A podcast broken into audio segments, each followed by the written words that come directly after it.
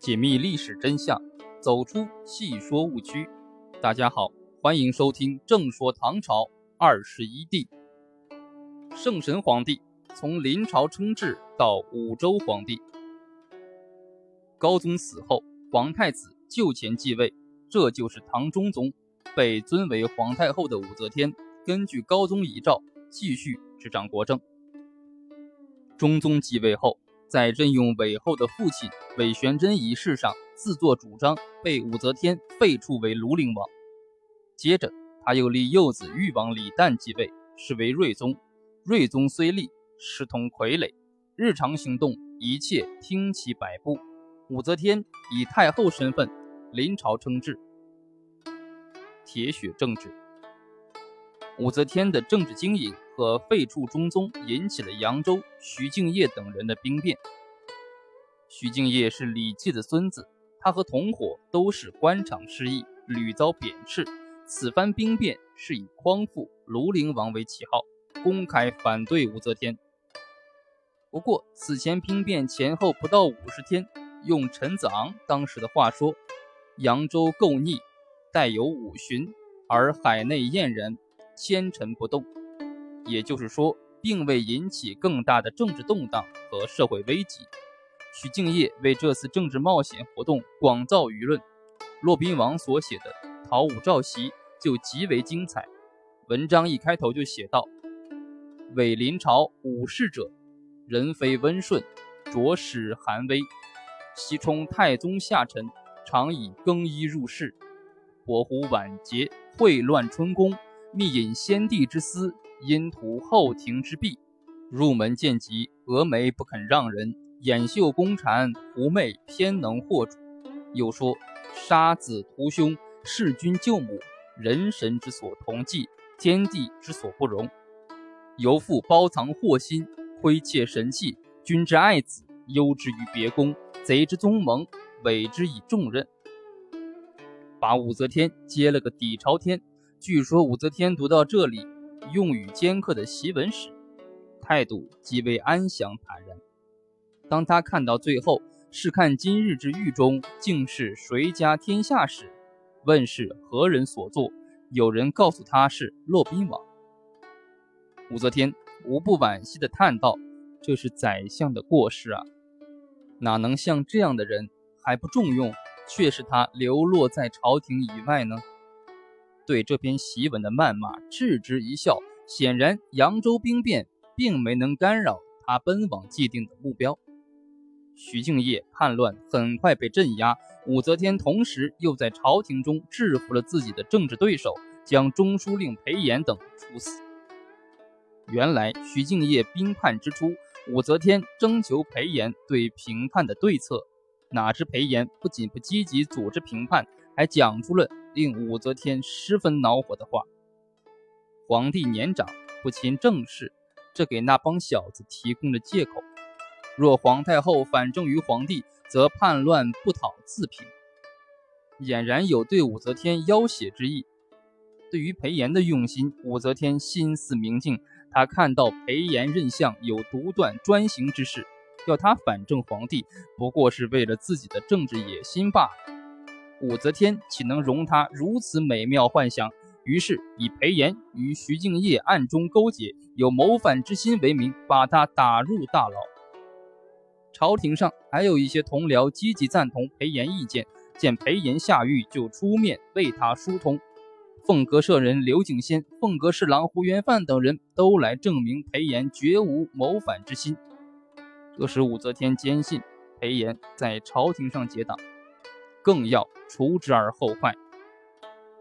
不久，武则天发现了裴炎通敌的证据，他缴获了裴炎写给徐敬业的密语口信，上写“青娥”二字，或以为十二月青，我自与鹅。据说这是古代较早的密码书信。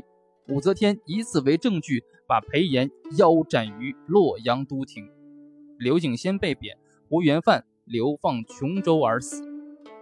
时任单于道安抚大使的左武卫大将军陈武挺，也因裴炎一案株连，被武则天斩于军中。同时，武则天对平叛有功的将士论功行赏，平定了徐敬业兵变，使武则天的威望大大提高。第二年正月一日，大赦天下，改元垂拱。武则天在政治上的野心也越来越明显的昭示出来。到垂拱四年四月，武则天的侄子武承嗣派人进献一块刻有“圣母临人，永昌帝业”的白石，被武则天命名为宝图。他因此自家尊号“圣母神皇”，并称其象征着至尊身份的称号“陛下”，还制了神皇宝玺。这个圣母神皇显然是他称帝前的一次见习，说穿了。也是对天下的一种试探。显然，武则天的改朝换代只是时间的问题了。在这个当口，李唐宗室以越王真、琅琊王冲等为首，又起兵造反，反抗武则天，与倾覆李唐社稷合作于武氏。但是，这和四年前扬州兵变一样，未能掀起多大的波澜，很快便被平息了。由此看来，武则天在当时的政治格局中。已占据了绝对优势，这样武则天更加快了前进的步调。她一方面不惜大兴冤狱，任用酷吏，把前进路上的绊脚石一个个搬掉；一方面又放手招官，以观赏为诱饵，吸引更多的人为己所用，来为自己摇旗呐喊。武则天恩威并施，来势逼人，群臣只是唯唯诺诺。武则天正是以这种强硬的手腕与刚劲的性格，打通了一条指向皇帝宝座的路，一条血迹斑斑的通途。女皇嘉敏，天寿元年九月九日壬午，正是秋高气爽、艳阳高照的九九重阳节。按唐朝人的习俗，要登高远眺，亲朋高会。武则天正是选择了这一天，在朝野上下一派劝进请愿的热闹气氛中，从容登上了九五至尊的宝座，实现了前无古人后无来者的目标。六十七岁的武则天成为中国历史上唯一加冕的女皇，她自称圣神皇帝，建国号大周，改元天寿，历史上称为武周政权，洛阳改为神都。成为武周的都城，他的开国大典庄严而隆重。武则天以女主君临天下，一步步登上夫权制社会的政治峰巅，真是惊世骇俗。武则天登基以后，把儿子睿宗降为皇嗣，皇太子李承器为皇孙，并赐姓武氏，正式建立了象征天子之家的武氏七庙。唐朝的太庙改为享德庙。不过依然能够得到四时享祀，这样的现实使他的称帝无法与李唐完全划清界限。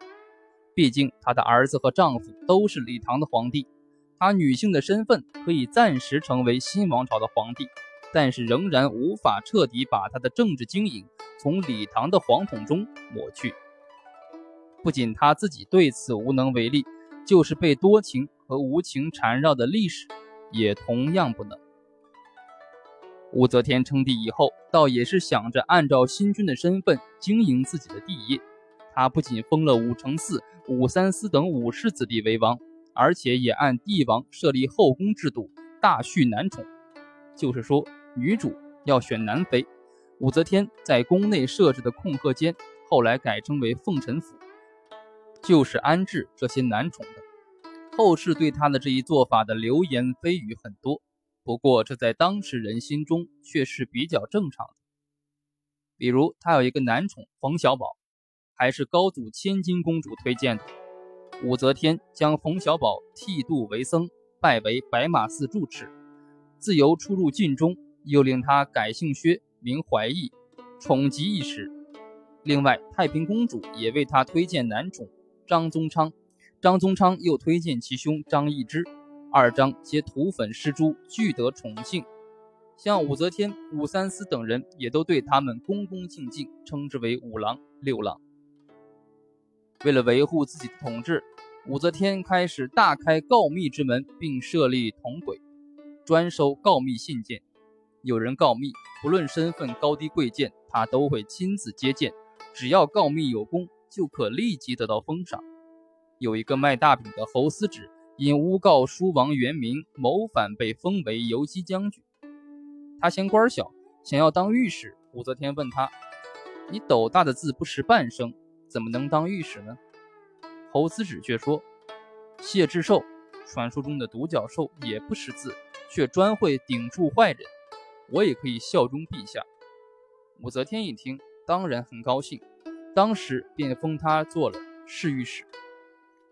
同时，武则天继续任用酷吏来威慑百官。这些酷吏发明了许多刑具，像定百脉、喘不得、突地吼、着继承、失魂魄、失同反、反噬时、死猪仇、囚祭死等，还有一些故意折磨人的名目，如诉囚，就是累日节食，一连几天不让吃饭，有夜以继日的连续审问，使囚犯不能睡眠。若是犯人两手捧枷，在上面不停地加砖头，就叫仙人献果；把枷头系在树上，就叫独自悬车；立在高木之上，把枷柄向后拽拉，变成玉女登梯。如此等等，不一而足，骇人听闻。大用酷吏，真不知增加了多少屈死的冤魂，连百官上朝都胆战心惊。害怕会不慎落在酷吏手上，都在出门前与家人诀别。显然，这有效地驾驭了朝臣，防止有人谋反。不少大臣为此小心谨慎、胆小怕事。有个宰相苏味道，任相数年，办事一直稀里糊涂、模棱两可，人送绰号“苏模棱”。其实他心里很明白，他说办事模棱两可，少惹麻烦，也不会出差错，免得翻船。还有个唾面自干的典故，更能说明大臣的小心谨慎。长寿二年初，娄师德刚任宰相，他的弟弟要出任代州刺史。临行前，他对弟弟说：“我做宰相，你为州牧，可谓荣宠过盛，难免遭人记恨。你将如何自勉？”他弟弟恭敬地说：“自今以后，即使有人唾我脸，我就擦拭而已，绝不发火，请兄勿扰。”娄师德显出很担心的样子，这正是我所担忧的。人家唾你的脸，正是心里有怒气；你去擦，正是冲撞了他，更让人家发怒。你应该是唾面自干，就会安然无事了。史称娄师德宽厚轻慎，犯而不教，正反映出当时政治的一种恐怖色彩。人人都担心掉入告密者布下的罗网之中。不过，武则天并没有忘乎所以，他对告密者，尤其是对酷吏，并非一味宽纵。同样，为了政治的需要，也为了安抚人心，他也会把那些民愤极大的酷吏打发掉。比如天寿二年一月，酷吏丘神纪被杀，这时候有人告发另一个酷吏周兴与丘神纪通谋，武则天并命来俊臣去查处。来俊臣也是一位大名鼎鼎的酷吏。他与周兴吃饭时，装作没事的样子问道：“请问老兄，如果囚犯死不招供，该当如何？”周兴不知事迹，便不假思索地说：“这很简单，取一个大瓮，把囚犯装进去，四周用炭火炙烤，没有不立即招供的。”来俊臣立即命手下按周兴说的办法取来一口大瓮。周兴没明白这是搞什么名堂，只见来俊臣起身离开饭桌。对周兴说：“有人密告老兄谋反，现奉密令推问，请君入瓮吧。”请君入瓮的典故就由此而来。周兴一听，早就吓得跪倒在地，情愿伏法，结果被流放岭南，途中被仇家杀死。后来，另一个酷吏索元礼也被武则天处死。来俊臣最终也没能逃出身首异处的下场。他这样做，正是让公卿百官。有所畏惧，同时又不让他们感到失望。另外，武则天更以禄位官爵拉拢天下之士。她进一步发展了科举制，首创殿试，亲自考试，又设南选，开武举，下诏举贤，允许自荐。各地举人常常是不论贤愚，全部着任，给以士官。高者是舍人，给事中；次者是员外郎、侍御史。补缺拾遗、教书郎，从此在唐朝的职官制度中出现了士官和员外官。在当时有补缺连车载、施以平斗量、屈推侍御史、挽托教书郎的说法。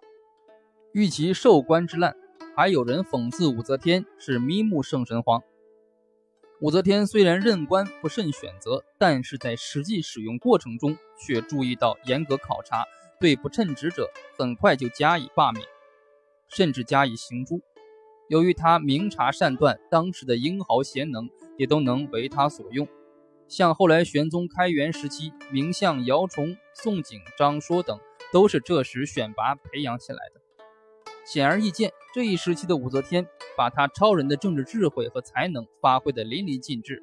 她在政治风云中纵横驰骋达半个世纪，因为政治的需要，她的身后难免留下斑斑血迹。